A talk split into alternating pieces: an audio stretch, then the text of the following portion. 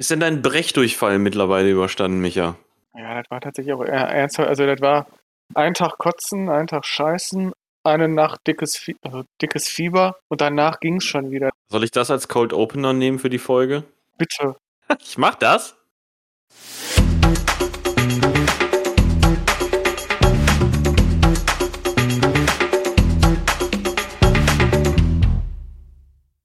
Hallo und Katsching an die Empfangsgeräte da draußen. Herzlich willkommen zu einer neuen Folge der glotzenden Zimbelaffen. Es geht in die äh, Sekunde achte Runde mittlerweile. Wir gehen steil aufs Finale zu und heute haben wir eine Folge mit Herz, mit Schmacht, mit Tagträumen und ähm, mit, ja, nennen wir es Tagebucheinträgen.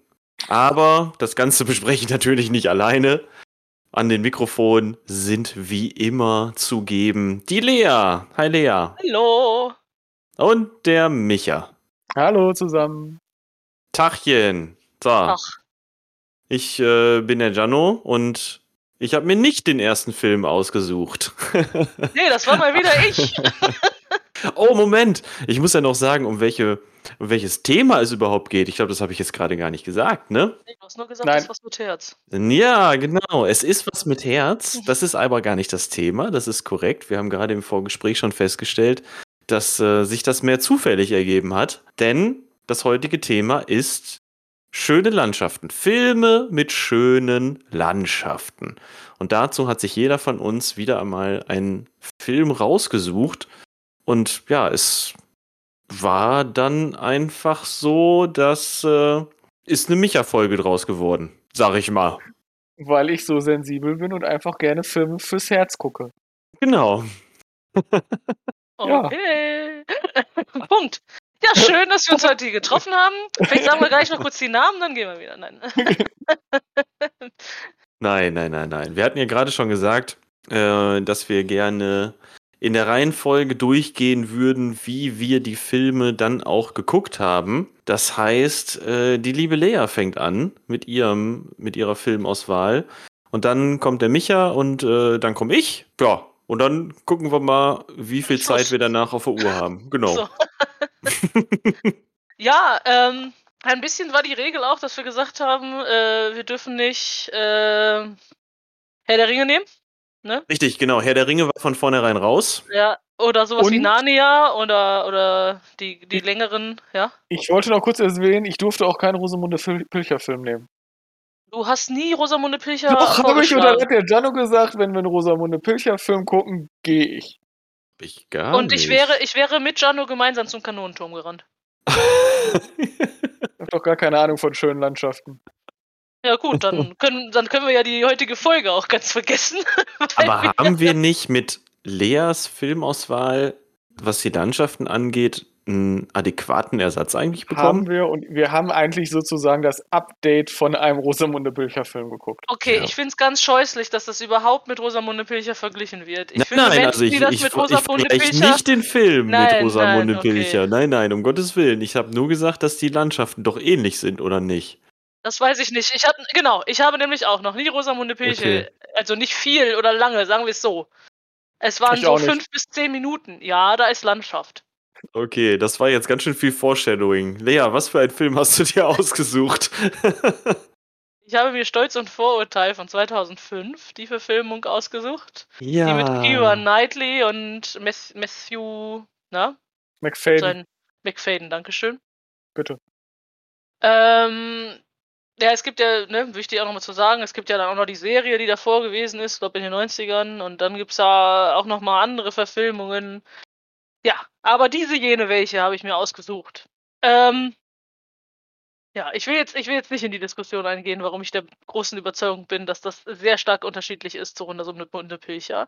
Ich weiß, dass Stolz und Vorurteil oder alle Jane Austen äh, Thematiken, ja, die haben was mit Hochzeit und Liebe zu tun und das wird dann gerne genau in diese Sparte gepackt. In meinen Augen ist es aber auch was, sind es Historienfilme und auch Kostümfilme, klar, natürlich, aber äh, Erzählungen von einer Frau aus einer Zeit, in der sie gelebt hat, über Frauen, die in dieser Zeit leben. Und das finde ich dann in manchen Stellen etwas überzeugender.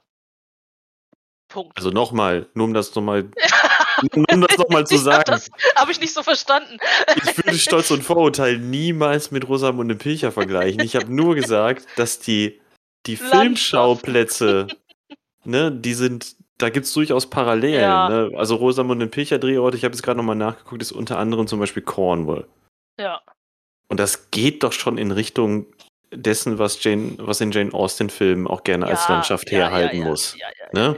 So, da hört es dann aber auch mit den Gemeinsamkeiten auf. Aber dann bleiben wir doch mal Würde genau mal da bei denken. den Drehorten. Ist, das klingt doch erstmal gut. Bevor wir nämlich, wir haben ja heute beschlossen, wir, wir versuchen uns nicht allzu lange mit Handlungen aufzuhalten. Wenn wir da gleich noch was zu verlieren wollen, können wir das gerne machen.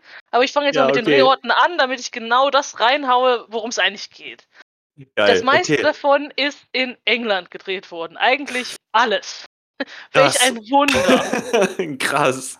Und tatsächlich, das Haus, das wir äh, bei Pemberley sehen, das ist das Chatsworth House in Derbyshire, in den East Midlands. Äh, das steht auch da immer noch. Lea, Lea, Ähm, Lea, ich muss ja. dich kurz unterbrechen. Ich glaube, es macht doch Sinn, wenn man ganz kurz die Handlung Nein, abreißt. lass mich kurz das noch sagen. Okay, Ich will Entschuldigung. nämlich kurz darauf hinweisen, warum das Ja. interessant ist, bevor ich über die äh, Dingens rede. ja, weil gut, okay. anscheinend für Austin selbst Mhm. diese Häuser als Vorlage gedient haben. Also dieses Chatsworth House in Derbyshire ist möglicherweise genau das Haus, das sie als Vorbild in ihrer Beschreibung gesehen hat. Ah, oh, okay. Für das Haus von Pemberley, äh, in Pemberley und solche Sachen. Mhm. So, das wollte ich noch dazu sagen. Also ich glaube, der Film hat sich dann nämlich auch Mühe gemacht, noch einmal zu überprüfen, wie äh, die Häuser eigentlich beschrieben sind, äh, die in der Handlung auftauchen, zu der wir jetzt kommen. Ja, Tut mir leid, dass ich dich unterbrochen habe. Kein Problem. ich, manchmal manchmal habe ich so Gedanken und dann merke ich auch, äh, vielleicht sind die auch falsch. Obwohl ich das selten habe, das Gefühl, dass meine Gedanken falsch sind. Aber, ne, Aber manchmal weißt du, das Gute ist, weder Ja. Micha noch ich können das in irgendeiner Weise widerlegen. Also, hau raus. Okay, also, die Erde ist flach. Nee, ähm, Also. Und wir reiten auf Worum- einer Riesenschildkröte durchs Kröte. Multiversum. ja. Worum geht's in Stolz und Vorurteil? Ähm, das, was wir im Film sehen, ich versuche mich darauf zu äh, begrenzen. Wir erleben vor allem Familie Bennett, die aus Mr. und Mrs. Bennett und fünf Kindern besteht. Und die alle fünf Kinder sind Töchter. Und das ist halt jetzt wichtig und interessant, denn genau da liegt auch die Sorge, es gibt keinen männlichen Erben. Und somit hat man jetzt in der Familie Bennett das Problem, dass die Töchter möglichst gut, am besten besser als in, ihrer eigenen, in ihrem eigenen Stand verheiratet werden, damit sie den Lebensstandard leben können, den sie jetzt schon leben. Oder sogar noch besser leben. Noch besser wird es tatsächlich, wenn sie einen der möglichen Erben heiraten. Das wäre der sogenannte Mr. Collins, ein Cousin des Vaters der Familie. Der würde nämlich das Haus erben, in dem die Familie Bennett lebt. Wir begleiten hauptsächlich die beiden älteren Töchter, das sind Jane und Elizabeth. Und Elizabeth gespielt von Keira Knightley und Jane gespielt von Rosamund Pike. Oh, Vater ist Ki Kiefer Suther- Sutherland? Donald. Donald. Ja. Donald. Donald Sutherland. Ja, ja, Entschuldigung. Der andere. Ja, Papa ja, spielt Papa, Papa. Sutherland. Papa Sutherland spielt den Papa, so rum. Ähm, und dieser, äh, der Matthew McFadden spielt Mr. Darcy. Wer gar keine Ahnung von Austin hat und noch nie was von dem Film gehört hat, hat möglicherweise auch den Namen Mr. Darcy und Elizabeth noch nie gehört. Alle anderen Ja. werden jetzt wissen, hm, und vor allem die, die Stolz und Vorurteil und Zombies gesehen haben, werden die ganzen Namen schon mal gehört haben. Und auch die Beziehungen, ja. Genau. So, und jetzt gibt's diese Hoffnung, äh, eigentlich erstmal, äh, dass Jane, die älteste Tochter, Mr. Bingley, der relativ neu äh, hinzugezogen ist und sich da ein Haus in der Nähe besorgt hat, Mr. Bingley vielleicht heiraten könnte. Und der wird dann auf einem Ball, wird die Bekanntschaft gemacht und alle Augen starren auf Jane, weil Jane ist ja die schönste im Ort. Und darum wird Mr. Bingley auf jeden Fall äh, Jane verfallen. Jetzt gibt's da es gibt halt Auf und Abse. äh, letztendlich äh, haben wir es so, dass man auch Mr. Darcy kennenlernt, von dem die meisten gar nicht wissen, wer das ist, weil das Stadtgerücht oder das Landsgerücht geht nur um Mr. Bingley. Ähm, Jane und Mr. Bingley scheinen sich auch wirklich gut zu verstehen. Nur die Mutter, vor allem die Mutter, aber auch die jüngeren Töchter der Familie Bennet benehmen sich in der Gesellschaft nicht immer besonders gut. Und das bringt eine große Sorge sowohl bei der Familie Bingley als auch beim besten Freund von Bingley, nämlich Mr. Darcy, hervor, weshalb dann ganz schnell abgezogen wird und man denkt, das war's mit Jane und Mr. Bingley. Dann führt das eine zum anderen. Elizabeth ist auf irgendeiner Reise, trifft Mr. Darcy, verliebt sich in Mr. Darcy, bringt Jane und Bingley wieder zusammen und dann geht Lydia und wird zur gefallenen Tochter, die äh, eine der jüngeren und äh, hei äh, für, für, nicht heiratet. Wie heißt das? Macht sie aus dem Staub mit Mr. Die brennen halt durch, ne? Ja, Mr. Wickham. Ja. Ja, also im, im Buch brennen die durch, aber äh, Lydia wird halt die ganze Zeit versprochen, dass man bald heiratet. Was alle anderen, die sich die Situation angucken, sagen, garantiert nicht passieren wird, sonst hätte Wickham sie einfach vor Ort geheiratet und wäre nicht mit ihr abgehauen. Und dann wird, werden die gesucht. Und das Problem ist nämlich jetzt folgendes: Mr. Darcy ist nämlich vor allem die ganze Zeit in Elizabeth verliebt und hat auch schon einen Antrag gemacht, den sie höchst prüde abgewiesen hat, weil sie ihn ja hasst. So. Prüde. Ich nicht prüde. Nee, du hast vollkommen recht. Rüde. Rüde. Also, Rut. Aber Prüde auch. Prüde sind die da alle. Nee, auf jeden Fall. äh, ich glaube, das ist da nie ein Thema in diesem Film. Nee, ja, also ich also glaub, man, das wird halt immer hinter den vorhandenen. Also ich meine, das Durchbrennen mit Mr. Wickham, äh, da wird dann, also im Buch wird dann öfter mal schon gesagt, wofür er sie, wohin er ich, sie verschleppt hat, wo sie Ich wollte gerade sagen, sowas, ich ne? glaube, also da lässt der Film halt viel Interpretationsspielraum. Ja.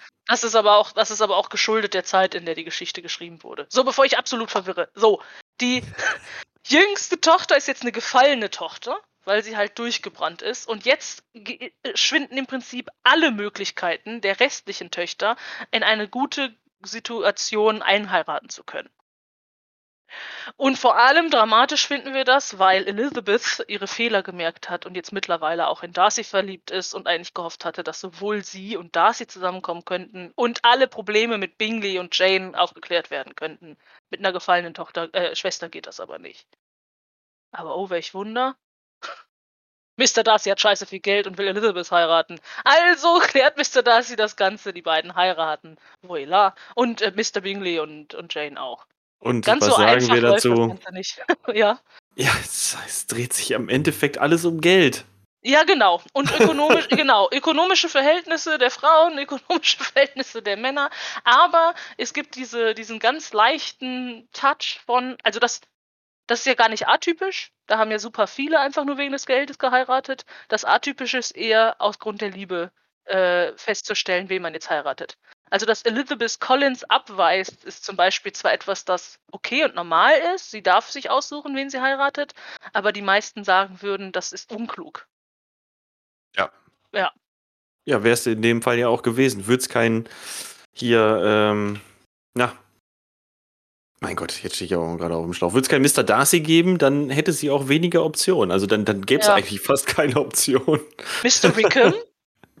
Mr. Wickham? Ja, der war ja weg zu dem Zeitpunkt als ihr der Antrag gemacht ja, wurde. Aber davor ja gerade nicht. Davor nicht hatte sie ihm ja auch schon äh, ähm, Äuglein gemacht und da hatte sie mhm. ja auch den Darcy nicht vor Augen. Sie war ja nicht verliebt in Mr. Darcy, als sie Collins abgewiesen hat. Sie hat ja, einfach von vornherein gesagt, sie will den Collins nicht, haben. Wird mit dem Wickham aber nur. Nee, das wird ja, nicht im, wirklich im, thematisiert, ja, okay. ne? Im Film jedenfalls nicht. Ich kann mich jetzt nur auf den Film beziehen. Also im Film da kommt schon, einem das nicht so vor. Also im Film, okay, vielleicht muss man da auch sagen, im Film unterhält sie sich alleine mit ihm an diesem Baum. Das ist schon atypisch. Mhm. Dass die beiden so viel Zeit alleine verbringen dürfen oder können. Das ist eigentlich schon für ein Gerücht wert. Dann äh, die Art und Weise, wie sie mit ihm umgeht und sein Charme. Also sie scheint ja doch ähm, angenehm berührt von ihm zu sein. Ja, das kann man in sagen. In der Art und Weise, wie sie miteinander reden. Und das ist ja, so wie Elizabeth uns vorher vorgestellt wurde, etwas, das sie normalerweise selten bis gar nicht erlebt hat. Also Wickham ist schon stark potenzieller Kandidat. Ganz im Gegensatz zu Collins. Bei den Namen steigt doch eh keiner mehr durch. Richtig. Doch, wenn man jetzt sich den Film anguckt, Anguckt, dann, dann kommt man wird man dahinter. sich daran erinnern. Es Okay, gibt aber drei niemand Männer- würde sich danach diesen Film angucken. Ganz ehrlich, Drei wenn du dir den Männer. Film anguckst, ne? Und Mr. Collins taucht auf. Dieser kleine, schmierige Grottenolm. Da weißt du, wer das ist. Ja. Ohne Scheiß. So ein unangenehmer Mensch. Aber wie am Ende das Blümchen hält. Ähm, es gibt drei Männer für Elizabeth. Bisher hat nur einer davon sie interessiert, das war Wickham, und auf einmal lernt sie, äh, stellt sie fest, dass ihr Stolz und ihre Vorurteile falsch waren und dass sie doch ganz okay ist. Das im Prinzip ist die Geschichte. Also eigentlich eine riesige Schnulze. Das Spannende ist nur die Zeit und die Umstände, in der das spielt. Ja. Ja, also wer, also eigentlich, sie will, äh, nee, äh, sie will, er will nicht, äh, er will doch, sie will dann doch wieder nicht und dann will er doch weiter und dann will sie aber auch. Also er will immer. hin und her. Das ist es ja, ja, ne? und Er- sie kann sich nicht entscheiden. Aber Und zwischendurch dazwischen darf er gibt es dann noch so Nebenhandlungen, Genau. wo dann andere Leute dann auch noch manchmal wollen, manchmal müssen und manchmal ist es einfach schlechter und manchmal ist es besser, zusammen zu sein und zu heiraten. Genau. Aber im Aber Großen jetzt und mal überlegen, jetzt mal überlegen, wenn das, äh, wenn, wenn du gerade meintest, ne, es ist eine riesige Schnulze, plus, das ist, glaube ich, auch tatsächlich das, was das Leben einer Frau aus der Schicht ausgemacht hat unter 28. Äh, ähm, Glaube ich. Also in dieser Zeit, also deshalb sagte ich ja auch gerade, also das Spannende ist tatsächlich, wenn man mal, also wenn man jetzt sagt, ich stehe nicht auf Schnulzen, Ja. ähm, würde ich sagen, man kann den Film trotzdem gucken, weil A, er ist gut geschrieben, die Charaktere sind spitze. Also vornehm Lizzie ist unglaublich sym Er äh, sympathisch, finde ich. Ja. Bitte. Ähm, und eben, es ist ja auch eine Geschichtsbeschreibung. Also, oder eine, eine, die Welt, die Beschreibung der Welt der John, äh, Jane Austen. Und das ist ziemlich gut gemacht. Also als Historienfilm in irgendeiner Art und Weise. Und was unglaublich toll ist, auch die Landschaften. Richtig, die sind sehr schön. Ja, ja, ja, da, das, da hast du natürlich ein Wort. Aber machen wir eigentlich nicht mal eine Folge, wo wir über die Landschaften reden? Felder. Wälder. Pa Wälder, Felder und Parks. Seen ja, und und auch Architektur. Also sowohl auch die Architekt die, die gebaute Landschaft finde ich auch Mhm. sehr schön. Und Hügel. Also wenn man englische. Landschaften mag, dann wird das Auge unglaublich geschmeichelt in diesem Film. Im Sommer, wichtig. Im Also, Im Sommer. Alles im Sommer. ja, alles im schönen Sommer und auch kommt diese End- und Anfangsszene mit dem am früher Morgen, wo der Nebel auch da aufsteigt, in diesem Ja, leicht moorigen, wo er dann da natürlich. durchlauft. Also, Mit offenem Hemd. ja, weil er konnte die ganze Nacht nicht schlafen und sie auch nicht. ähm, ja. Groß. ja. Ähm, und Also es gibt noch einen Grund, Tatsächlich, warum ich kann mich, ich kann mich dem Ja. Micha da auch ähm, nur anschließen. Der Film, der ist trotz alles, trotz, trotz seinem Schnulz, trotz seinem Schmalz, ist der, angenehm genug. der ist, ja, der ist angenehm. Genau, den kannst du so weggucken. Und ähm, der ist auch, ja, ich sag mal, angenehm unschmalzig, was die Dialoge angeht. Der Lisi ist ja wirklich, äh, ne, die ist ja nicht auf den Mund gefallen, ne? Muss man ja mal sagen. Also die Dialoge, die haben ja schon, die sind ja teilweise sind ja wirklich messerscharf. Mhm. Das macht Spaß. also sie, also der Charakter der Elizabeth Bennet und auch Kira Knightley, der, die das ganz unglaublich großartig verkörpert, finde ich. Also ich, mir ist, glaube ich, erst bei ja. diesem Film bewusst geworden, wie unglaublich toll diese Frau ist. Auf jeden Fall in diesem Film. Das ist der, Ähm, ich glaube, das ist auch bisher der einzige Film, bei dem sie mir relativ gut gefällt, also in dem ich sie auch gerne sehe. Hm, und- Black Swan? Ah, geht Fragezeichen? Nee. Ist das, ist das, das ist nicht Kira Knightley, oder? Das ist, äh, Eine davon. äh das ist Now, ähm, Natalie Portman? Natalie Portman. Oh, upsie. Nee, ist halt nicht beides. Ich habe den noch nicht gesehen. So, aber du wolltest noch was sagen, warum, äh, Micha. Ja, Ja. und äh, Kira Knightley ist einfach großartig, wollte ich kurz Ach nochmal so. erwähnen. Okay. Und Hm, auch Ja. wunderbar anzuschauen. Also, äh, und großartig gespielt. Weil, also ich kenne jetzt nicht viel von Jane Austen, aber ich finde, sie schreibt großartige Frauencharaktere. Irgendwie witzig, so ein bisschen mit dem Schalk in den Nacken, nie auf den Mund gefallen. Immer so ein Fünkchen klüger oder denkt sich auf jeden Fall, dass sie ein Fünkchen klüger ist als der Rest. Und äh, ich finde, das macht Spaß, jetzt zu gucken. ja, aber auch, also, Emma und Elizabeth sind so. Ähm, Northanger Abbey oder äh, Mansfield Park. Ganz andere Charaktere. Okay.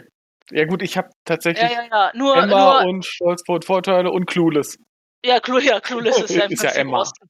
Ja, ähm, aber was ich ja gerade noch gesagt hatte, äh, dieser 2000, diese 2005er Verfilmung ist von den Dialogen und von der Art, wie die Leute dargestellt werden, wirklich nah am Buch. Ähm, ähm, eine Sache, die ich, die ich als jemand, der die anderen Bücher halt gelesen und auch die anderen Filme gerne mal guckt, äh, gelesen hat und die anderen Filme gerne mal guckt, finde es sehr interessant. Es gibt diese Tante, Mrs. Gardiner, mit denen ist äh, Lizzie in Pemberley, Pemberley dieses Chatsworth Haus, in dem Darcy lebt. Ähm, und, ach ja, vielleicht für, für alle, die zuhören, es war wohl ganz gängig, wenn man jemand war mit einem sehr großen Haus, dann hatte man sowas wie die Teile für die Öffentlichkeit offen. Ja, man konnte Ja, Park ach so, du meinst diese- gehen, man kann das Genau, du Museum da das- drin sehen. Ja, richtig wie so ein Museum. Das war nicht Ja, sehr genau. witzig. Nur die, nur die privaten Gemächer, die sind nicht Mhm. einfach für die Öffentlichkeit offen. Aber wenn du da relativ reich bist und auch viel, ne, viel Mhm. Land hast, dann dürfen auch die, vor allem eine bestimmte höhere Gesellschaft, darf sich mal daran ergötzen, sich das mal anschauen, was die da an Kunst angesammelt haben. Und im Prinzip so auf äh, sowas haben Elizabeth und ihr Onkel und ihre Tante auf einer ihrer Reisen gemacht. Mhm. Und Elizabeth wollte auch nicht dahin, ne, weil es gab ja gerade Probleme mit Mr. Darcy. Sie hatte ihn ja abgelehnt. Und gleichzeitig hat sie herausgefunden, dass er doch gar nicht so ein schlimmer Mensch ist. Und das war ihr dann zu peinlich. Und deshalb hat sie extra äh, angefragt, ob er zu Hause ist oder nicht. Ähm, und diese Mrs. Gardiner, mit der sie da unterwegs ist, das ist halt ihre Tante. Und die hat Elizabeth erstens davon abgeraten, Collins Ja zu sagen in dem Buch. Und mehrmals, bevor Elizabeth überhaupt irgendjemanden davon erzählt hat, dass sie Darcy kennt oder ne, äh, hat sie schon gemerkt, dass Elizabeth und Darcy auf irgendeine Art und Weise bekannt sind und mehrmals angedeutet, dass sie beide ein wirklich gutes Paar abgeben würden und sie nur ihre Probleme mal klären müssten. Warum finde ich das interessant? Weil es eine andere Verfilmung und äh, äh, äh, ein anderes Buch von Austin gibt. Äh, Persuasion heißt der auf Englischen. Äh, Überredung. Äh, als Überredung gibt es den, glaube ich, im Deutschen dann. Auch als Verfilmung. Ähm, dort gibt es eine Tante, die sowas ähnliches macht. Die rät nämlich äh, ihrer, ihrem Schützling ab, einen Antrag anzunehmen von einem mittellosen äh, Soldaten, also äh, von der Navy, oder nee, nicht Navy, was ist denn das dann? Marine, so. Navy ist woanders. Äh, von der Marine. Aber der wird Captain. Und dann treffen die sich irgendwie sieben oder zehn Jahre später und der ist halt ein hoher, hohes Tier und gu eine gute Partie. Und sie hat niemand anderen gefunden. Und sie, sie war damals verliebt und hat halt Nein gesagt, weil die Tante sie überredet hat, Nein zu sagen. Persuasion Ja. ist jetzt gerade, äh, nee, kommt dieses Jahr im Sommer als neue Verfilmung. Nochmal neu. Ja, aber diesmal als richtig dicke, fette Kinoverfilmung. Mein Gott. Mit äh, Dakota Johnson sehe ich gerade. Das ist Ja. ja, Gehen wir wohl mal alle ins Kino, ne? uninteressant. Ja, Äh, ja, Bin ich okay. mir nicht sicher. Dakota Johnson ist hier die Truller von Fifty Shades of Grey. Ja. Ach so, ja, aber die hat auch noch andere Sachen gemacht, von denen ich sie eher kenne. Aber, ähm, so, jetzt habe ich genug, äh, äh, genug über das, die Bücher von Osten äh, geredet. So viel zur Inside Story. Also ich kenne kein einziges Buch von Jane Austen. Ich habe kein einziges davon gelesen. Ich kenne weder Emma oder noch irgendwelche anderen Werke. Ich kenne nur Stolz und Vorurteil. Dich hat's also nicht so gehuckt. Doch, denn als wir den zusammen geguckt haben, da habe ich ja schon gesagt, das war nicht das erste Mal, dass ich den geguckt habe. Mhm. Und ähm, der hat mich aber, ja, er hat mich einfach genauso wieder gefesselt wie beim ersten Mal. Das kann ich nicht anders sagen, weil mh, er ist halt nicht diese übelste Liebesschnulze. Ich finde, das macht aber diesen Film so unschmalzig. Also so, also jetzt äh, würde man sich nur die äh, Inhaltsangabe äh, anhören, würde man denken, boah, was ist das denn für ein Schmonzkack? Ey, das gucke ich mir doch nicht an. Aber ist der ja nicht. Also das äh, hatten wir auch schon irgendwie beim Film, bei, beim Schauen geguckt, so normalerweise Stolz und Vorurteile wäre jetzt nicht so das, wo ich drauf Bock hätte. Aber äh, der Film ist echt gut gemacht, der fühlt sich ja irgendwie in Anführungszeichen realistisch an. Also da wirkt nichts irgendwie künst, künstlich. Wir haben ja irgendwie gesagt, klar, Jane Austen schrieb über ihre Zeit und befand sich auch in dieser Welt. Und ähm, deshalb wirkt das auch als, als, als authentischer Film und eben dann die kecke Lizzie, ähm, die da einen coolen Spruch nach dem anderen raushaut und sich in keinster Art und Weise irgendwie da die Wurst vom Brot nehmen lässt, ähm, macht den Film sehr sehenswert. Und schöne Landschaften. Und schöne Landschaften. Also Shoutout an äh, Stolz und Vorurteil. Ja, genau. Also ich meine, klar, du hast diese Schmachtszenen da drin, ne? Aber das Aber macht dann, aber es macht dann auch Spaß, den beiden zuzuschauen, wie sie irgendwie, ja, umeinander ringen oder irgendwie sich anschmachten oder so. Oder Ich halt, oder halt sich nicht anschmachten, ne, Ja. sondern sich halt gegenseitig niedermachen.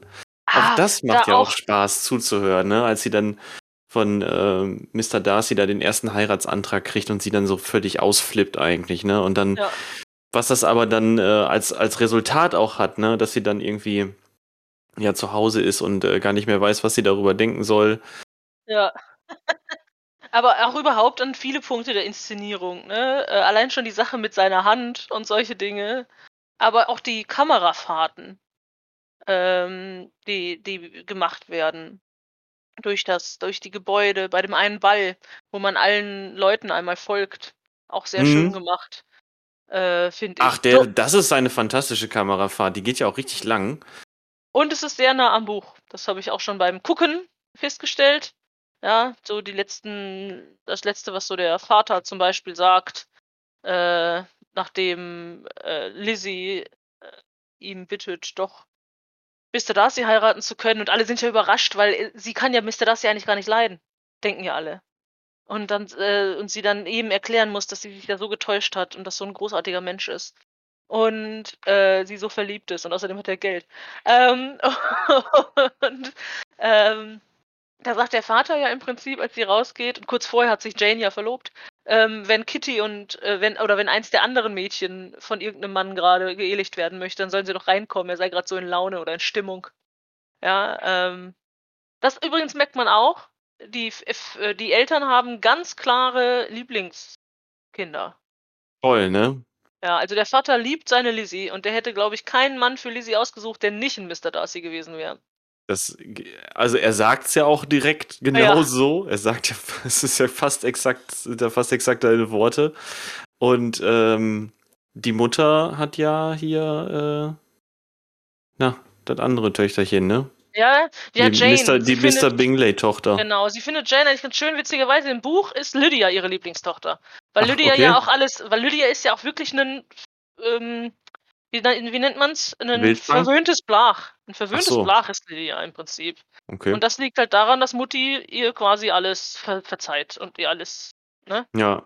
ermöglicht. ja, ich sag mal, bis auf, wie hieß denn jetzt nochmal Rosamunde Pike? Jane! Jane, danke. Jane!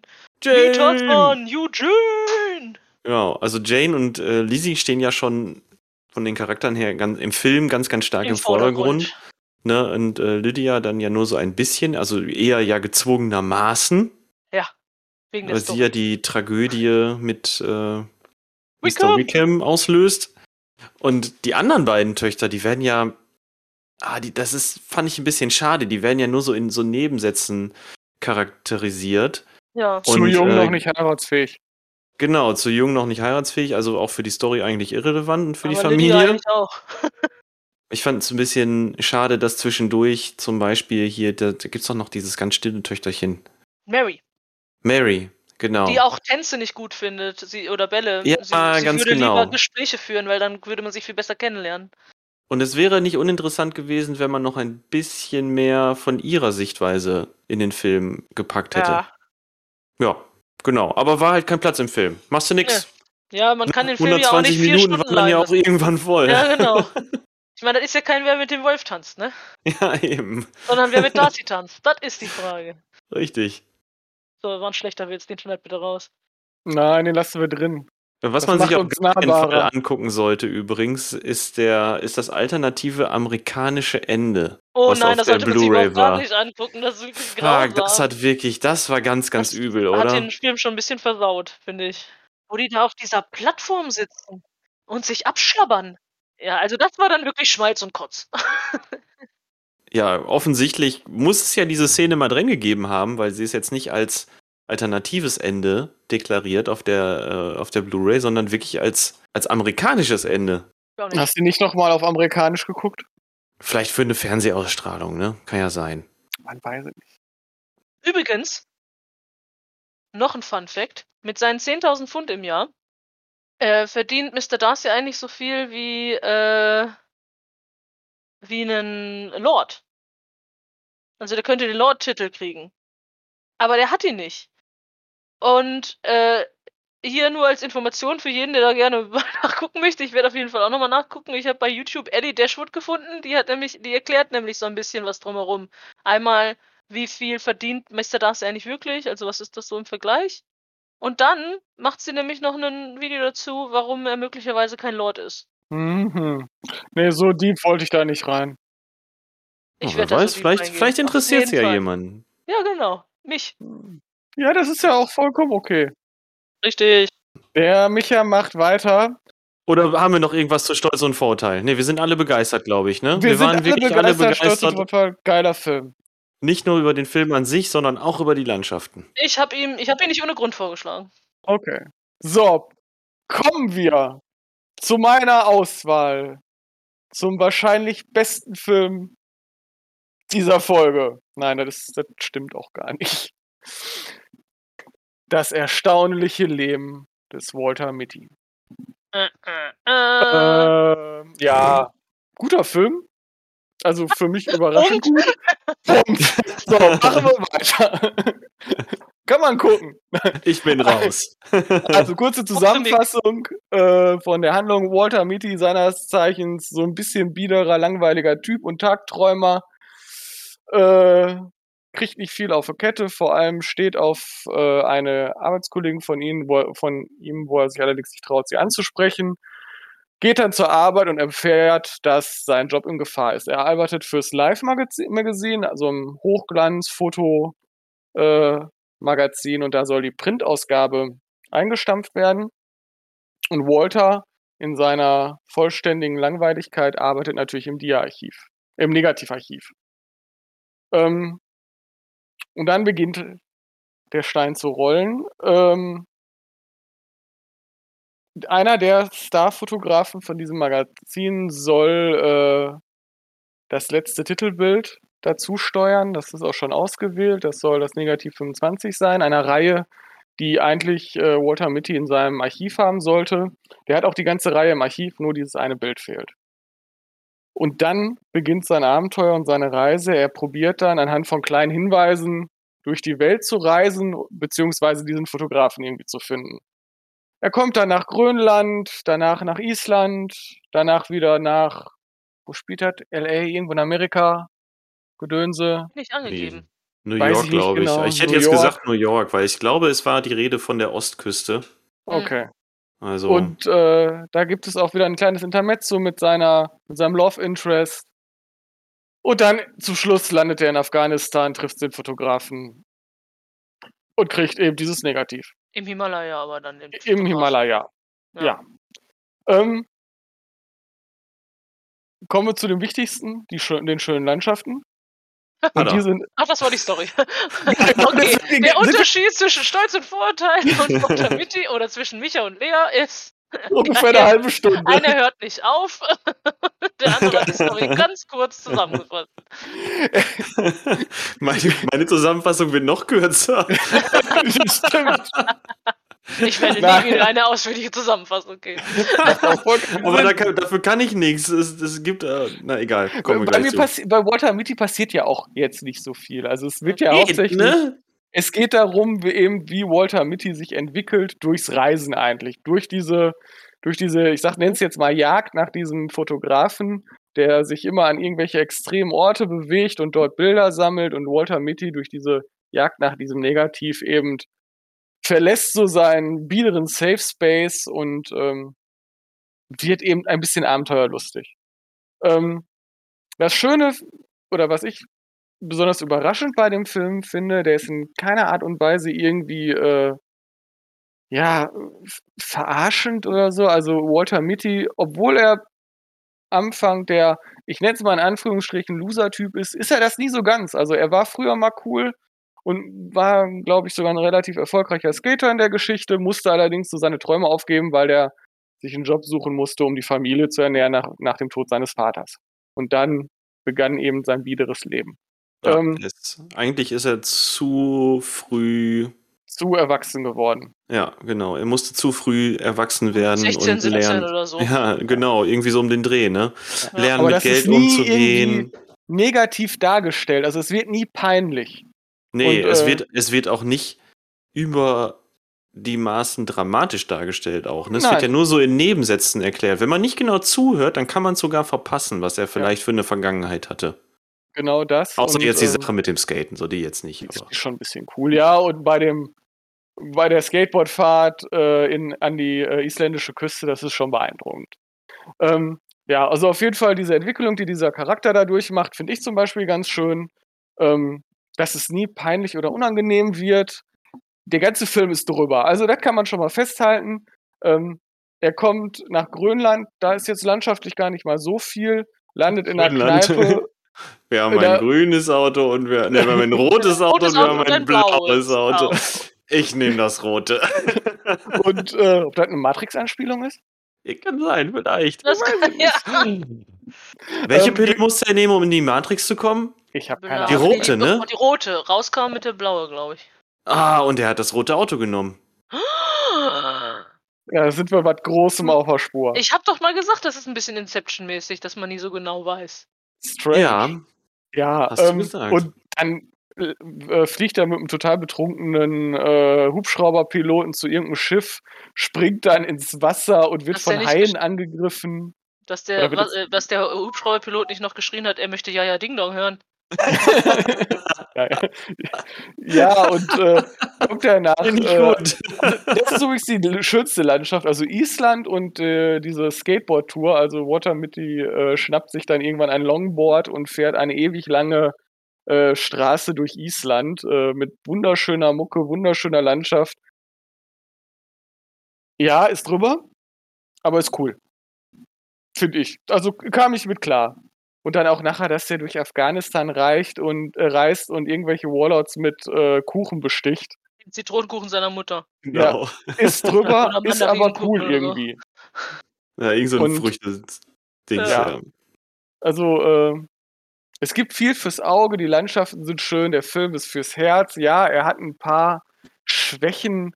Er ist am Anfang, äh, finde ich, wird sehr viel Wert darauf gelegt, auf diese Style-Sache, dass so zum Beispiel es werden in der Landschaft, in so einer äh, Fahrt über äh, irgendwelche Bürogebäude wird so eine Art Film-Setting, also so, so ein Filmstreifen irgendwie nachgebildet und so. Und solche Spielereien, finde ich, verliert er über den Film hinaus. Ähm, aber die Groß- Tagträume sind ja, haben ja am Anfang sehr großen Raum, ne? Und die hören ja auch dann irgendwann auf. Aber plötzlich das ist gut. Das Aber hat das immerhin ja noch einen noch- Grund. ja. Genau, das kann man Ja, ja noch erklären, weil er ja dann genug erlebt am Ende. Aber ähm, sonst im Großen und Ganzen, also mir hat er ein äh, sehr warmes Gefühl äh, im Bauch- und Herzgegend erzeugt. Und äh, er ist sehr schön anzuschauen. Hat keine Ja. große Fallhöhe, ist aber auch irgendwie nie unangenehm peinlich. Das hatte ich erst, die Angst hatte ich erst beim Ben Stiller-Film. Ähm, Kommst auf diesen Ben Stiller-Humor gar nicht so klar, ne? Ist nicht so deins. nee, ist nicht so. Also sowas wie nicht so. Starsky und Hutch oder, oder, oder Zoolander. Nee, Oder ist- Dodgeball oder so. Ja, oder verrückt nach Mary oder sowas. Oder dann sind wir schon ganz, ganz weit früher. Nee, ist nicht mein Humor, aber wird auch bei diesem Film, also wer jetzt sich denkt, ey, ich gucke mir jetzt einen klassischen Ben Stiller-Film an, nö, sollte er dann vielleicht nicht gucken. Ist überraschend, ne? Dass, Ja. der, dass das so frei davon ist. Hat er auch selber Regie geführt dabei. Also, Vielleicht hat er ähm, deshalb er auch hat so das bei schon, mir. Er hat für diese stylische oder für diese Art von Inszenierung hat er offensichtlich ein Händchen. Vielleicht war ich auch mir damals so sehr überrascht. Deshalb. Weil der, weil der so ein bisschen, ähm, weil ich was anderes erwartet hatte. Ich hatte was viel Unangenehmeres er erwartet, aber er war Mhm. einfach nur echt gut. Er hat einen wunderbaren Soundtrack, wunderschöne Landschaften. und äh, machte Spaß. Ja. Man, man muss über einige Sachen hinweggucken, Ja, aber halt, wenn man das. wie du schon sagtest, er hat, er, er hat was fürs Auge, er hat was irgendwie, er hat was fürs Herz, er hat nichts für die Logik. Nein, gar nicht. Logik. Für Logik hat er nichts übrig. Es gibt gar keine Konsequenzen eigentlich, ob er jetzt ins eiskalte Wasser springt oder ähm, was macht er denn noch? Oder von einem Vulkan flüchtet oder durch den Himalaya wandert. Er ist auch niemals erschöpft, er muss niemals schlafen. Es hat alles einfach gar keine Konsequenz. Eigentlich. Außer, dass er keine Tagträume mehr hat. Aber sonst wird der Film auch nicht funktionieren. Denn wenn man da jetzt so einen Grad von Realis- Realismus eingebaut hätte, dann ähm, wird, glaube ich, diese Traumreise ja nicht mehr funktionieren. Und das ist ja eigentlich, eigentlich, eigentlich ist es ja ein einziger Tagtraum, den man sich da anguckt. So ein bisschen. Und jetzt kann Ja. die Lea wieder kommen, dass es ja vielleicht alles so ein bisschen Inception-mäßig ist. Ja, ja, weil, weil wenn du das schon- sagst mit dem Tagtraum, also dass einem nicht die ganze Zeit klar ist, was davon ist ihm jetzt so wirklich passiert. Ne? Ja. Aber ja. auf der anderen Seite wird das nicht, also da- das, was ich dann da, äh, irgendwie verliert es sich da in dem, wenn seine Tagträume vorher waren ja wirklich schon ganz, ganz krass außerhalb der Realität. Ja. Ne? Und ähm, da verwischt es dann irgendwie. Und da finde ich, wird das nicht so klar, ob das dann bewusst so gewählt, also klar ist es bewusst gewählt. Also, ja, Punkt.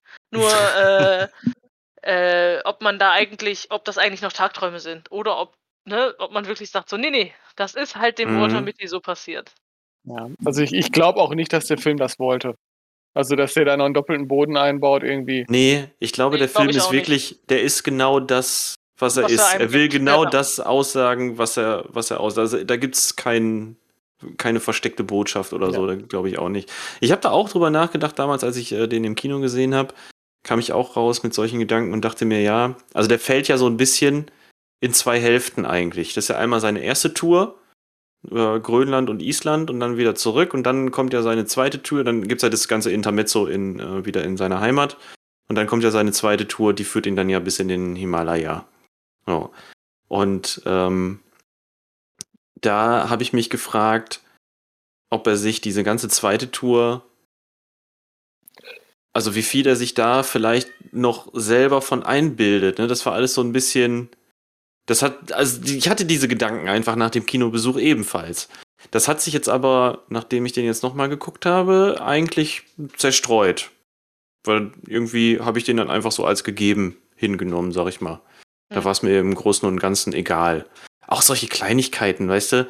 Der la- latscht einmal gefühlt quer durch den ganzen Himalaya, wird ab einem gewissen Ey, wir Teil halt von seinen Sherpas. Himalaya mal aufhören. Ich glaube, das ist Ja? nicht der Himalaya. Das, Das wird doch gesagt. Hindukusch. Wird aber, Nein. es wird aber Himalaya gesagt. Sicher? Ja. Okay. Also der läuft alleine durch die Berge. Durch die Berge in Asi Zentralasien, Punkt. Genau. Äh, mit zwei Sherpas, von denen wird er dann irgendwann noch allein gelassen und dann läuft er noch alleine weiter und findet dann irgendwann ähm, hier, wie heißt er? Sean Penn. Ja, Sean. Sean, Der Sean, ist- Sean der Penn. heißt Sean, äh, als, als Mhm. äh, Dingens. Sean. O'Connell. Genau. Und man hat so den Eindruck, er wäre total lange alleine da rumgelaufen und äh, fünf Minuten später spielen die, weiß ich nicht, 500 Meter weiter mit den Sherpas Fußball. Also er ist im Hindukusch. Ist halt alles ein bisschen komisch. Ich bin mir hundertprozentig sicher, es wurde Himalaya gesagt in dem Film. Das habe ich vorhin gesagt. Vielleicht. Nee, äh, Ich du hatte das aber auch so im du Kopf. auch in so, einer, in so einem Tagtraum. Ich hatte das auch schon im Kopf, bevor du das gesagt hast gerade. Mhm. Ah, Also na gut, ich kann ja noch mal Gebirge in reinschauen. Zentralasien, Film wo ja die hier. sich bewegen. Mhm. Ich finde, da kann man sich drauf einigen. Okay. Und ja, ich habe den Film jetzt, äh, ich habe den Film sehr hoch bewertet bei Letterboxd. Im ich könnte da noch ein bisschen mehr dran rumkritteln, dann müsste ich dem eigentlich ein bisschen wieder ein bisschen was abziehen, aber ich mag einfach dieses dieses allerletzte Bild, als man endlich zu sehen bekommt, was auf dem Bild ist. Und äh, ja, so ein bisschen Walter Mitty dann halt begreift, warum er sich eigentlich auf diese Reise gemacht hat und dann selber auch dieses Bild sieht. Und äh, das hat mir damals im Kino eine krasse Gänsehaut verpasst und das hat mir jetzt schon wieder eine Gänsehaut verpasst. Und ich mag einfach diese Message, dass man sich doch einfach mal ins Leben stürzen sollte und ein bisschen was erleben sollte. Und äh, ja, Genau. Mein Das Highlight ist immer noch, wo er da gut. mit, mit dem, mit dem äh, Sean Penn sitzen und die eben dieses, äh, er probiert einen Schneeleopard zu fotografieren und dann fragt eben Walter Mitty ihn, sag mal, wann weißt du eigentlich, wann du abdrückst, also wann du, wann du das Foto schießt? Und er sagt Mhm. immer ganz ehrlich, manchmal ist die Situation und der Mund so schön, da drücke ich gar nicht ab und mach schieß gar kein Foto, sondern genieße den Moment. Und Und dann erinnert läuft der Schneeleopard einfach vorbei. Genau, und das finde ich so schön, weil das erinnert mich auch immer, wenn ich irgendwie in, in Gegenden sind, in Gegenden bin, wo irgendwie schöne Landschaften oder irgendwelche Sehenswürdigkeiten sind und alle Menschen starren nur durch ihre Kamera. Ich meine, es gibt Leute, die starren durch ihre Kamera auf Konzerten. Und dann denkst du dir, Alter, du verpasst doch den ganzen Moment, das ist doch albern, was ihr hier macht. In Und- der Szene. Achso, sorry. Und sind wir mal ehrlich, auch wenn du ein Foto schießt, so schön wie dieser Moment, den du da erlebst, genau zu diesem Moment, wird es nie wieder sein, wenn du dir ein Foto irgendwann anguckst. Also äh, ist halt irgendwie Es blöd. ist verdammt schwer, das auf einem Foto festzuhalten. Das Ja. gelingt vielleicht einmal in 100.000 Fotos, die du machst. Ja, und deshalb, also das fand ich zum Beispiel die, den, also äh, den schönsten Moment. Deshalb, ich habe den auch hoch bewertet, weil er jetzt nicht kein perfekter, super mega geiler Film ist, sondern weil er einfach schön ist. Einfach mal ein schöner Film. Aber Lea hat ein bisschen zu meckern, in der ne? Szene, Moment, jetzt will ich kurz noch sagen, was in der Szene Okay, für mich okay, okay. passiert sind. Nämlich, da sagt er noch was anderes, der Sean. Sean. Ähm, der sagt nämlich nicht nur, manchmal weiß ich nicht, wenn ich, sondern auch, manchmal sind die Dinge, die man am wenigsten sieht, die schönsten. Und die, die sich am meisten verstecken, die schönsten. Ne, weil der Schneeleopard ja so selten ist und man Mhm. sieht ihn so selten und dann sieht Mitty ist auch selten. Ja, genau. Und ne, so viel zu, ja, warum das, ne? Das ist Mhm. ein wichtiger, das ist ein wichtiger Moment. Äh, der, Hm, schön, dass du das in, nochmal dem Moment, sagst. in dem Moment, als er das nämlich gesagt hat, habe ich nämlich kurz gesagt, so, oh, oh, oh, ne? Also, äh, da könnte er auf jemanden, weil der Sean O'Connell, der kennt ja den Mitty. Und äh, der schickt den Mitty ja im Prinzip auch da ein bisschen mit auf diese Reise. Ja, da, da, gibt es ja sowas wie einen- Unbeabsichtigt, aber ja. Nee, überhaupt. Ah ja, stimmt, leicht unbeabsichtigt. Ja, ja, okay. Genau, eigentlich, Anfang- eigentlich komplett denkt man- unbeabsichtigt. Am Anfang, also ich habe am Anfang gedacht, der Connell, der mag den so, der möchte, dass er das alles macht. ja, stimmt. Ja, Aber es, die, ja die auch Erklärung ist ein bisschen Foto da vom einfacher. Klavier und so, ne? Mhm. Ähm, So ein bisschen Genau. Schnitzeljagdmäßig, ja, ne? genau. Und das Mhm. denkt man ja. Und da denkt, und in dem Moment denkt man das nämlich noch. Das, äh, das wird sich, löst sich ja dann erst auf. Und da denke ich nämlich, ah, und da ist jemand, der interessiert sich sehr für dich. Oder für den bist du wichtig. Und das ja, bist, ist er ja auch in dem Sinne. Äh, und das kommt nochmal durch diesen Satz irgendwie raus. So. Stimmt. So, was wolltest du jetzt von mir noch? Äh, dass du ein bisschen. Also du bewertest den Film ja nicht ganz so wahnsinnig hoch, das wollte ich damit sagen. Ja, ja. Wir können sie Ich nicht dazu zwingen zu ranten. Ich habe vorhin schon zu Michael Ey, du gesagt, musst nicht ich ranten, glaube, du kannst auch einfach sagen, dass du dich nicht hundertprozentig an, anschließen kannst, aber. habe, genau. Also ja, okay. es gibt, ich, es ist ein schöner Film, er war unterhaltsam, ich habe ihn ähm, geguckt, ich hatte sehr schöne Bilder gekriegt. Ähm, ich habe auch an viel, wie jetzt zum Beispiel diese Chanson-Stelle, auch schöne äh, Szenen bekommen. Aber ich habe genauso auch Szenen bekommen, die mir den Film ein bisschen versaut haben. Meine Erwartungen an den Film oder das, was ich mir gewünscht hätte von dem Film. Und dazu zählen unter anderem die Frage, warum diese Love Story so besonders wichtig sein muss. Ähm, dass die ein Initiator ist, dass der sich überhaupt, dass der so mutig wird zum Beispiel, verstehe ich irgendwie. Aber es ist gleichzeitig auch dieser Hintergrund von, es gibt nur diese eine Frau und diese eine Frau ist dann auch noch die perfekte Frau. Und natürlich kommen die dann auch noch zusammen. Solche Sachen, ja. Ja. Ähm, und wenn, ich, ich hätte es gekauft, viel eher gekauft, und das jetzt, ne, nochmal zu dieser Endszene, ich hätte es, oder um nochmal zu wiederholen, was mich einfach so gestört hat, ich hätte dieses Love Story eher gekauft, wenn Mitty dadurch nicht seine neue, ich erlebe das Leben anders jetzt oder sowas, oder ich bin mutiger für mich geworden, so offen, also das wird so offen gelassen am Ende, ob er das weiter durchzieht oder nicht. Ne? Ja, das stimmt. Dass Ja. Mitty jetzt nicht wieder nach Afghanistan fliegen muss, meinetwegen. Oder er wäre. Ja, na, ich weiß auch nicht.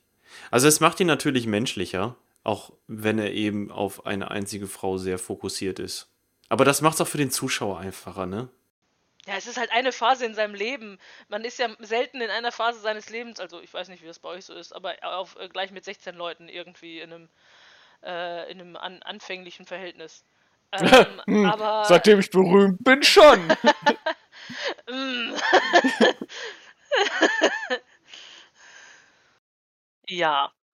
Aber es wird ja schon dargestellt, ne? Es, es fängt ja an, der, der Film beginnt ja mit dieser, äh, äh, wo der auf dieser Seite ist und Winks verschicken kann.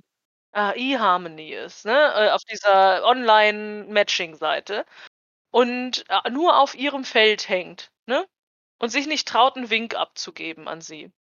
Ja, dazu zwinkern, ne? Ja, genau, dieses Zwing. Ja, genau, Entschuldigung, ich habe sie ja auf Englisch gesehen. Das ist egal. Äh, ist das jetzt egal? Spielt doch keine Rolle. Ja, das spielt keine Rolle. Ja, und dann ruft ihn ja dieser Ted, an da, der, der Bearbeiter von eHarmony, weil ja irgendwie scheinbar was da nicht läuft. Und wahrscheinlich ist das auch noch eine Bezahl, Bezahl äh, Sache, weil sonst wird ja nicht so ein Bearbeiter einen anrufen und sagen, so, wir müssen uns mal darum kümmern, dass du mehr Wings bekommst.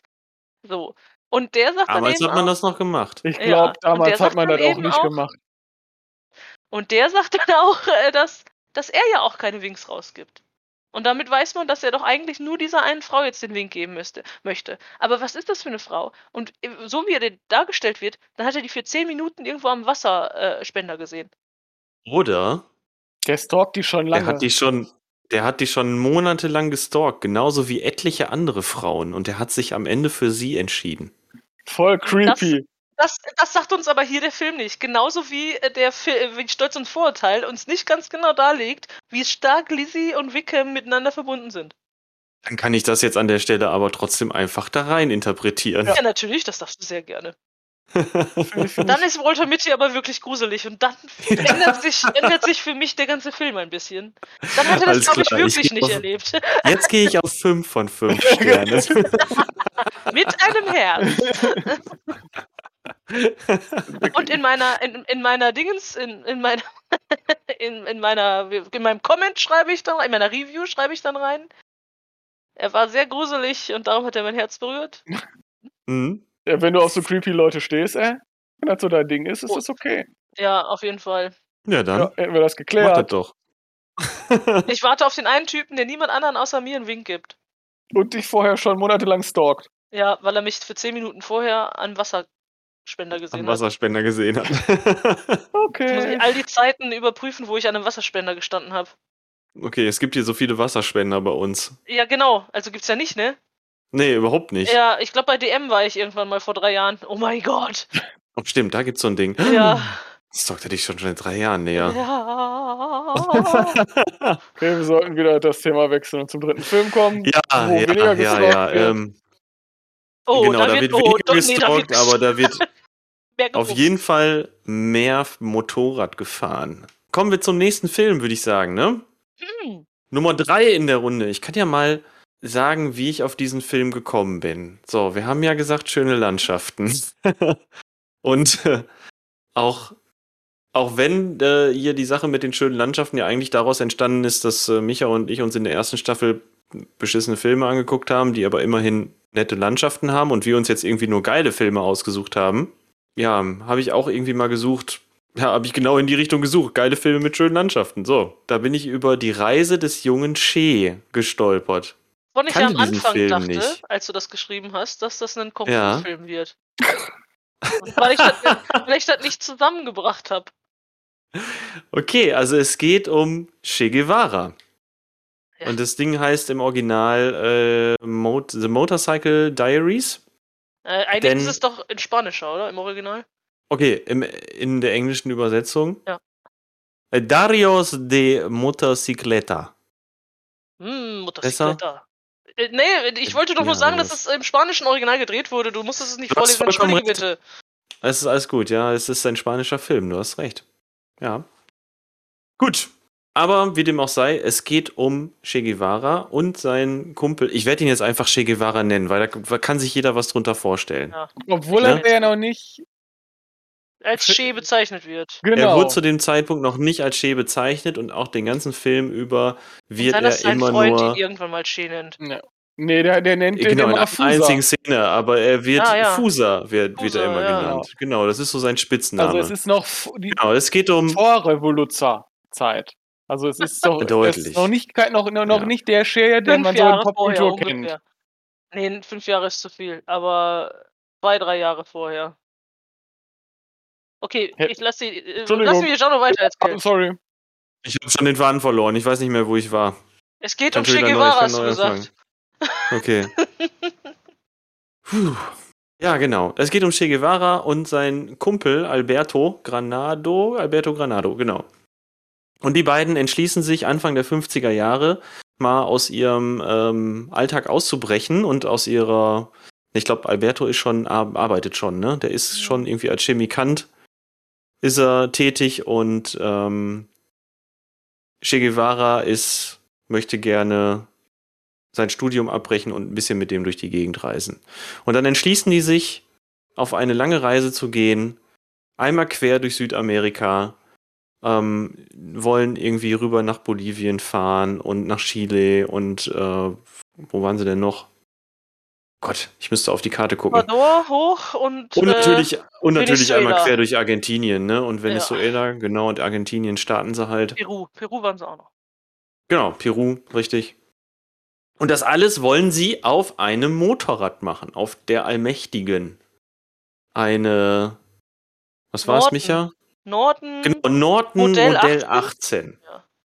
Ja, falls sich das Ding jemand angucken möchte. Also, äh, naiv, das Ganze naiv zu nennen, wäre untertrieben. Aber ja, tatsächlich wird da am Ende eine 14.000 Kilometer lange Reise draus. Teilweise auch relativ ziellos. Sie haben zwar so ein paar Stationen, die sie zusammen anfahren. Ja, und eben sein Kumpel Alberto Granado, der hat dieses Reisetagebuch geführt und ähm, Che selber hat auch ein Tagebuch geführt, habe ich nochmal ähm, habe ich dann nochmal nachgelesen und irgendwie aus, auf jeden Fall aus allen Eindrücken zusammen ist dann irgendwann dieser, dieser Reisebericht entstanden und daraus ist dann der Film entstanden. 2004 übrigens. Das ist der älteste von den Filmen, die wir hier vorgestellt haben. Ist er das? Mhm. Ach, krass. 2005, äh, Stolz und Vorteil, 2013. Okay, ich wollte gerade sagen. Okay, Stolz und Vorurteil ist jetzt nicht so weit Ja, weg. nicht so weit entfernt. Ja. Okay, okay.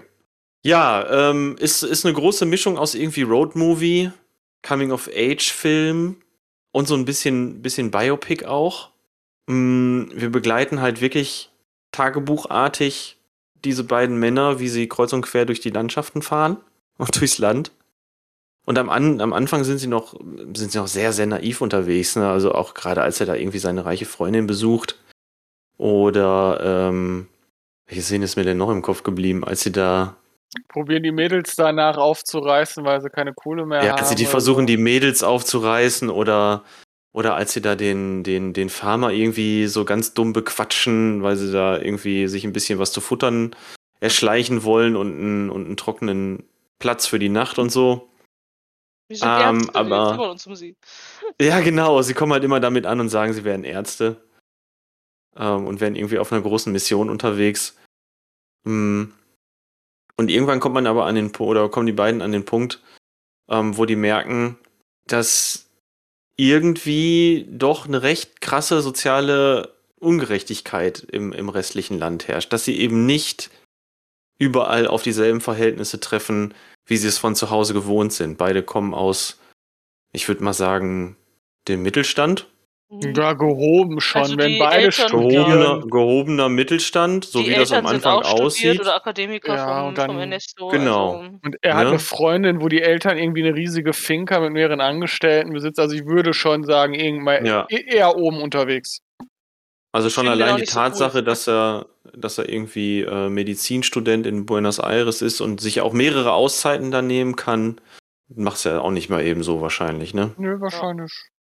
Das, äh, Ja. Also zum, zur, zur Biografie von ihm gehört das auch ein bisschen, dass er aus einem aus einem bestimmten Bubble rausgekommen ist und auf einmal gemerkt hat, wie es in ganz Ja. Südamerika eigentlich aussieht. Und das er wollte das so ja auch, ne? Also er hat sich ja auch bewusst deswegen auf diese Reise begeben. Aber ich denke äh, mal, er, er war sich nicht darüber bewusst, was er auf dieser Reise alles finden wird. Ja. Sagen wir es mal so. Und wie sich das Am- anfühlt, das zu finden, ne? Und wie sich das anfühlt, das zu finden. Am krassesten wird es dann halt irgendwann, als sie über ein, äh, ich glaube in Peru war es, ne? Oder Chile? Ist Was es, nee? Peru. Als sie über dieses Ehepaar, als sie dieses Ehepaar treffen. Das ist, glaube ich, noch oben in Chile, oder?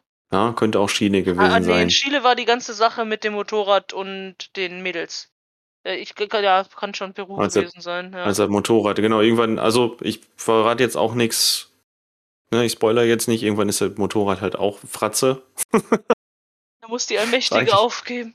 ist eigentlich ein Wunder, dass dieses Motorrad sich selber zerlegt hat und nicht diese beiden Männer. Und eine Kuh. So oft wie die damit, ja, und eine Kuh, so oft wie die sich damit auf die Schnauze gelegt haben, müssten die eigentlich alle Knochen gebrochen haben, aber das Glück war offensichtlich mit ihnen.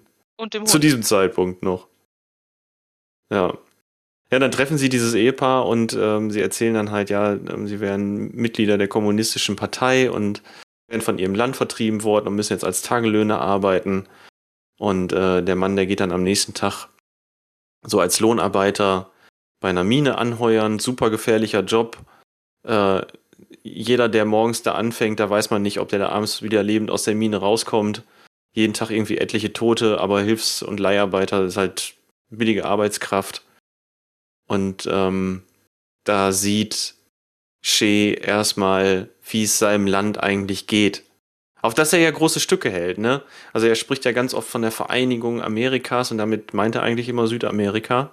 Und ähm, Da bin ja, ich mir da, auch da werden ihm. Sorry. meinst du, er meint ganz Amerika? Nee, nee, ich bin mir unsicher, ob das nicht schon vorweggenommen wird, also ob er das da schon gesagt haben, also tatsächlich gesagt hat, oder ob das einfach äh, Ja, das stimmt, das- sind von, von Ja, der dem Film werden ist. ja auch manchmal so, da werden ja auch manchmal dann so Monologe noch gehalten, ne? Ja. Da werden ja manche Szenen dann in, in Monologen erklärt.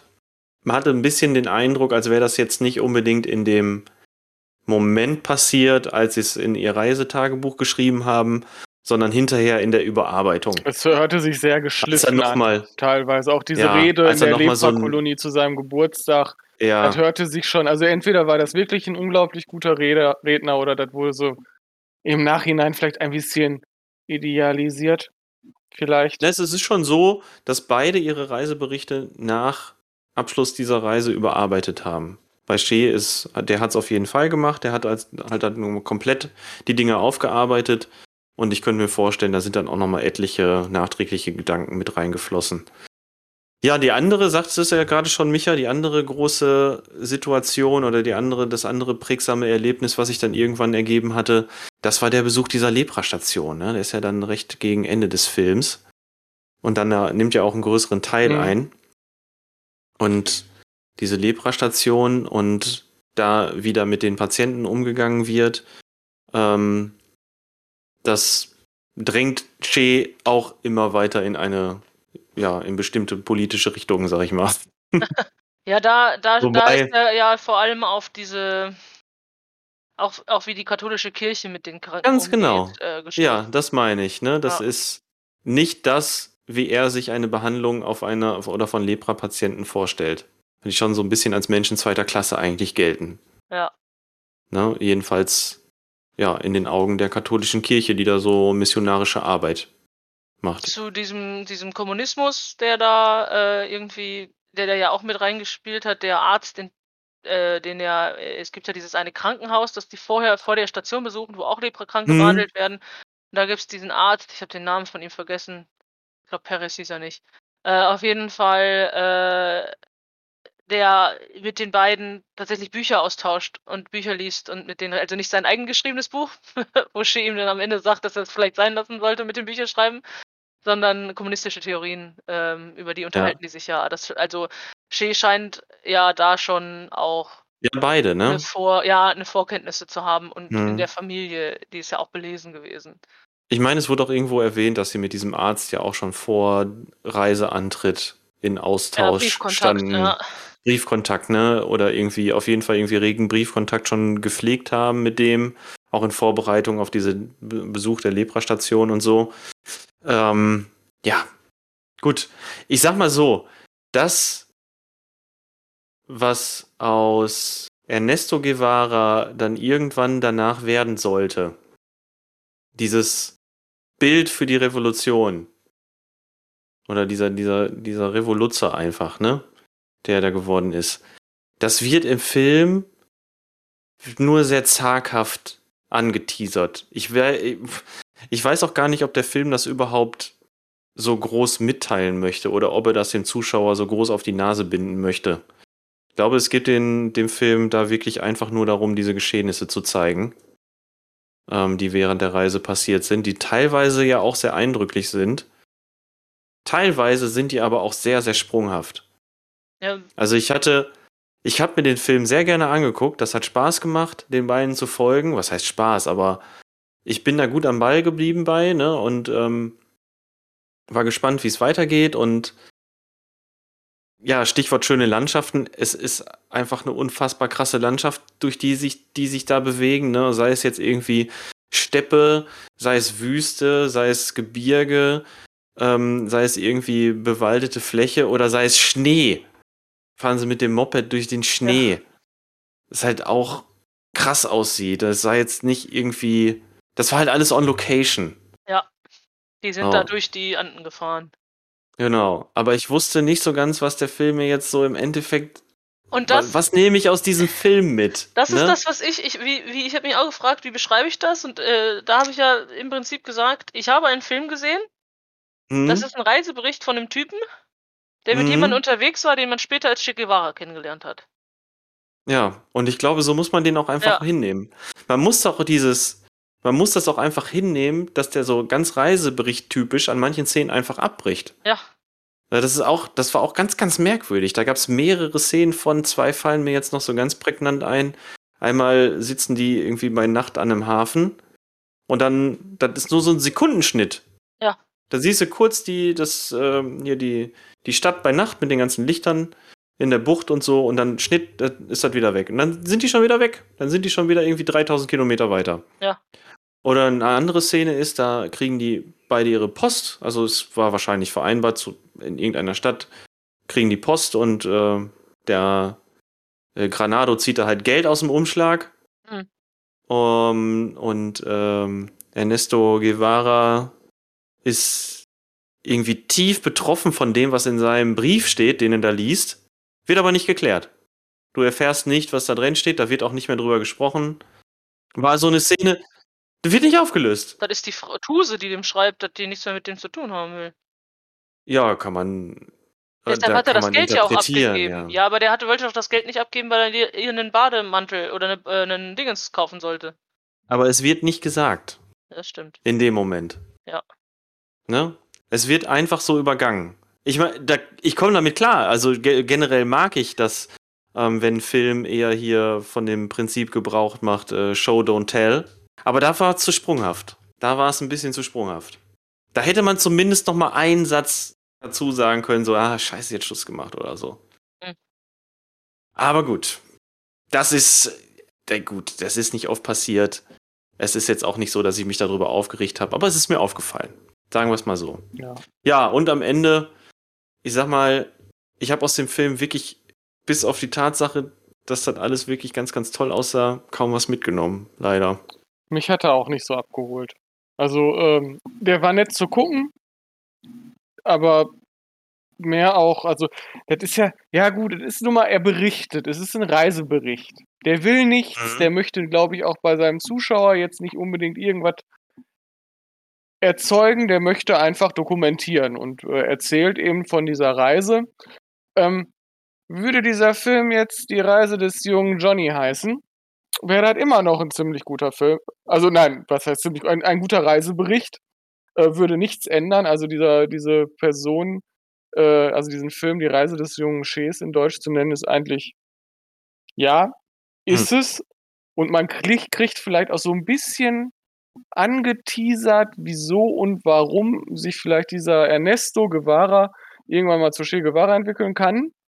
Aber er würde auch so funktionieren. Aber ist es nicht ein bisschen schade? aber wenn es nun mal so ist, also wenn die Reise nun mal wirklich so war und äh, Nein, das meine ich gar nicht. Also, das ist alles cool. Nein, ich finde es ein bisschen schade, dass der Film nicht dafür sorgt, dass man sich vielleicht mit der Figur Che Guevara auseinandersetzt. Also, jedenfalls ging es mir so. Ich hatte nicht das Bedürfnis, mir danach den Wikipedia-Artikel zu Che Guevara zum Wolltest Beispiel nicht lernen, warum der durch den Amazonas geschwommen ist? Nein, das war mir ehrlich gesagt von schnurzpiep egal. egal. Ja. Es hatte ja in dem Sinne auch gar keine Fallhöhe. Und das war Also, auch, es ist ich wahrscheinlich, es ist wahrscheinlich scheiße gefährlich, Ja, ja, durch den genau. Amazonas zu schwimmen. Er war betrunken, weil das ein- ganz ehrlich. Du kannst an manchen Stellen von diesem Fluss kannst du nicht ans andere Ufer gucken, weil das so verdammt weit weg ist und Ja. der schwimmt da einfach durch. Das ist so, als würde ich jetzt in den Ärmelkanal steigen und da durchschwimmen. Das ist Ja. übertrieben. Einfach so. Und zwar kurz weil- nachdem du eine Lungenentzündung hattest. Asthma. Genau, das kommt auch noch dazu. Aber Ja, aber der, das war irgendwas Schlimmes noch. Asthma hat er auch, genau. Aber es war ja egal. Du wusstest ja, er kommt auf der anderen Seite an. Da war ja keine Dramatik. Ja, ja. Er wird erst Also- später erschossen. Und nicht im Film. ist doch egal. Aber das ist nicht das, das ist nicht das Problem, auch wenn es, wenn man jetzt sagen würde, ja, der Film, der ist irgendwie so auch so ein bisschen dokumentarisch und so. Eigentlich ist es dann- doch nur das Ende. Entschuldigung, ja, auch dann. Ja, aber auch dann muss ich dem Film vorhalten, hat er kein Interesse bei mir geweckt. Ja. Auch wenn, auch eine gute Doku weckt bei mir trotzdem Interesse, mich in manche Sachen dann nachher nochmal einzulesen. Egal wie trocken die ist.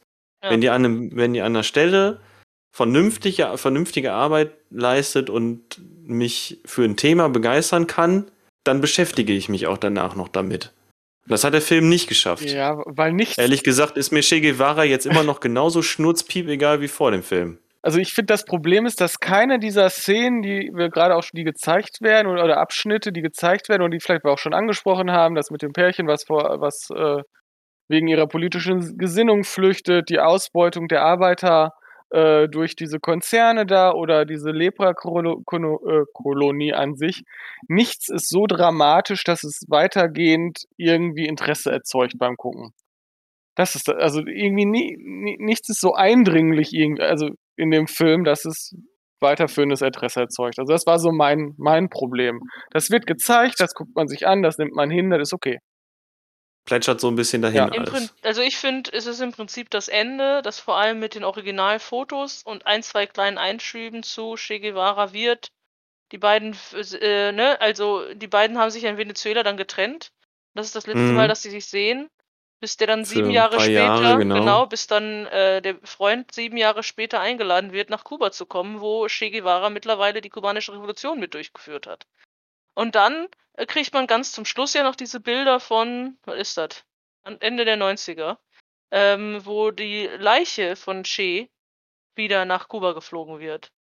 Ähm, und da empfängt ja dieser äh, Grenada, Gr Grenada, Grenado, Granado, äh, empfängt Er ja die blickt in die Leiche. Ferne und sieht das sieht das Flugzeug, Flugzeug was mit dem. Leichnam. Genau. So, und wenn kommt, man das dann genau. irgendwie nochmal nachlesen möchte und herausfinden möchte, okay, was ist, ne, was ist da so los, ja, dann kommt man natürlich zu dem einen oder anderen Wikipedia-Artikel dazu. Oder, äh, oder man liest sich einfach dann Bücher zur kubanischen Revolution durch, aber nicht wegen des Films. Also ich glaube, das macht man dann eher vorher oder nachher oder weil man eh schon Interesse daran hat, was da eigentlich passiert ist. Ähm, oder wie der Kommunismus da in Südamerika, was überhaupt der äh, Sinn, Ziel und Zweck äh, der kubanischen Revolution gewesen ist und auch dann Ches, also der ist ja in Bolivien, ist er in Bolivien erschossen worden?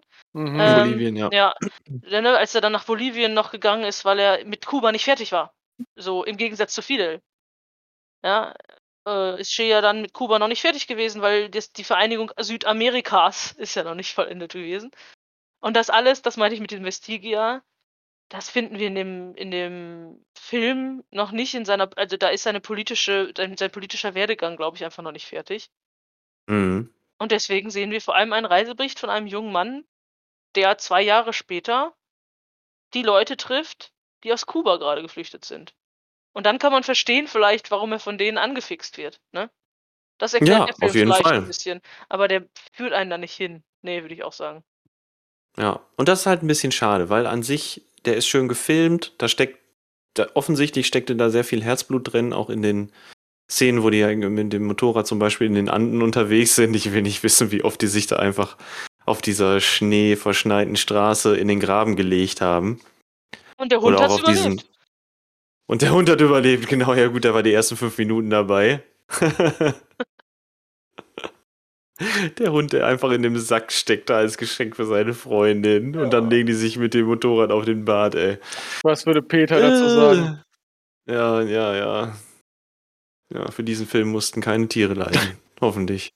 Außer die Kuh. Ich Ja. hoffe auch. Außer die Kuh. Außer oh, die die sah Kuh. wirklich aber leidensfähig aus, als die da rumgefutzt wurde von der Norden. Äh. äh. Nein, Da also, hat man auch nicht mehr gesehen, was mit der Kuh passiert ist. Ja, Entschuldigung. ja. also es war, Nee, hat man auch es nicht. war keine verschwendete Zeit, finde ich.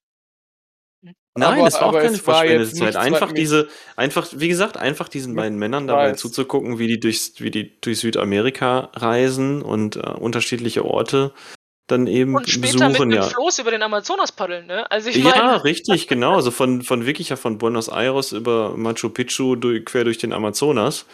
Das machen halt auch nicht so viele Menschen, ne? Und dann Ja. mit dem kleinen Unterschied, dass einer von den beiden hinterher Che Guevara ist. oder schon ist, aber noch nicht Che. Genau, Genau. Guevara ist der. Aber personale Identität ist ja auch was anderes. Ja. Ja, genau. Also kann man sich mal angucken, ist aber auch super schwer zu bekommen. Den gibt es generell nur auf DVD. Streaming wird er gar nicht angeboten. Ähm, DVD auch dann irgendwie nur bei, bei Drittanbietern. Ich weiß gar nicht, ob, man, ob er jetzt aktuell erhältlich ist. Also, wer da Interesse hat, kann er gerne dann mal bei den bekannten Kaufplattformen suchen. Oh. Tja, genau, soweit dazu. Ich habe jetzt auch gar nicht mehr zu dem Film zu sagen, wenn ich ehrlich bin. Ich auch nicht. Ich auch nicht. Dann können wir ja sagen, was wir als nächstes gucken. Jo. Das wird nämlich noch, Also ein Thema. das wird weniger fürs Herz. Ich soll was sagen, das wird weniger fürs Herz bei mir schon. Echt? Äh, wir gucken danach Western, aber es müssen amerikanische Western sein. Ja, und nach Möglichkeit im, im Streaming erhältlich. Ja, nach und Möglichkeit. Äh, oh, verdammt. ähm, äh, und äh, was hatten wir noch? Ach ja, und wir viele von- wir hatten schon ein bisschen darüber nachgedacht, ob wir vielleicht die High Era, also 50er, 60er vor allem uns raus. D- d- Das wäre mir ein Anliegen. Ich habe, glaube ich, noch nie einen John Wayne Western geguckt, deshalb hatte ich das vorgeschlagen. So Italo-Western und so ein Gedönse kennt man ja. Und ein paar Sachen von den neuen, neueren Western-Sachen. Aber ich habe, glaube ich, tatsächlich noch nie einen John Wayne geguckt. Und darauf hatte ich echt mal Bock. Mein Gott. Hast du früher eigentlich nie Kabel 1 geguckt? Da sind die doch öfter mal gekommen. Wir hatten, wir hatten kein Fernsehen, wir hatten nix. Dir ist doch hoffentlich Okay. klar, dass, dass hier John Wayne Western im Gegensatz zu so Italo-Gedöns schon sehr von deinen Sehgewohnheiten abweichen Das werden. ist Ne? vollkommen okay. Es geht ja auch in diesem Podcast um das Verlassen der Komfortzone. Es geht um eine Entdeckungsreise. Okay. Es geht um so viel mehr als nur um Filme. Sondern Okay. auch die persönliche Entwicklung. Und um Liebe. Und da nehmen wir unsere ZuhörerInnen gerne mit. Ja, ich würde sagen, wir, wir gucken einfach mal, was da in der nächsten Folge auf uns zukommt. Ich bin auf jeden Fall sehr gespannt. Und ich erst. Ja, äh, was bleibt mir noch zu sagen? Ähm, guckt doch einfach mal, ob ihr vielleicht eine gute Bewertung für uns da lasst. Das geht mittlerweile nämlich bei äh, Spotify auch, äh, neben Apple. Da kann man jetzt auch Sternchen vergeben. Macht das doch einfach mal. Erzählt euren Freunden davon, dass sie das auch machen sollen. Und die erzählen das dann auch weiter und ihr sorgt dafür, dass es schön weitererzählt wird. Das wird. Immer schön penetrant bleiben. Macht das wie die drei Fragezeichen, die Telefonlawine. Jo, genau. Macht doch mal eine Telefonlawine. Das ist eine gute Idee, Micha. Ich weiß. Da sagt er immer, der kennt sich mit den drei Fragezeichen nicht aus. So ein Quatsch. Nee, ich, tatsächlich auch nur bis Folge 80. okay, nur bis Folge 80. Na gut. Alles klar. Leute, dann würde ich sagen, machen wir Feierabend für heute. Dankeschön für die Aufnahme. Abend. Gern. Danke, dass wir dabei sein durften. Ja, und dass sie was vorschlagen durften. Ihr dürft immer was vorschlagen. Danke. Für diese schöne Folge. ja, reicht. Ich, ich, ich muss weg. In diesem Sinne, Brudi macht's gut. Tschüss, auf Sonne im Herzen. Tschö. Ciao von now.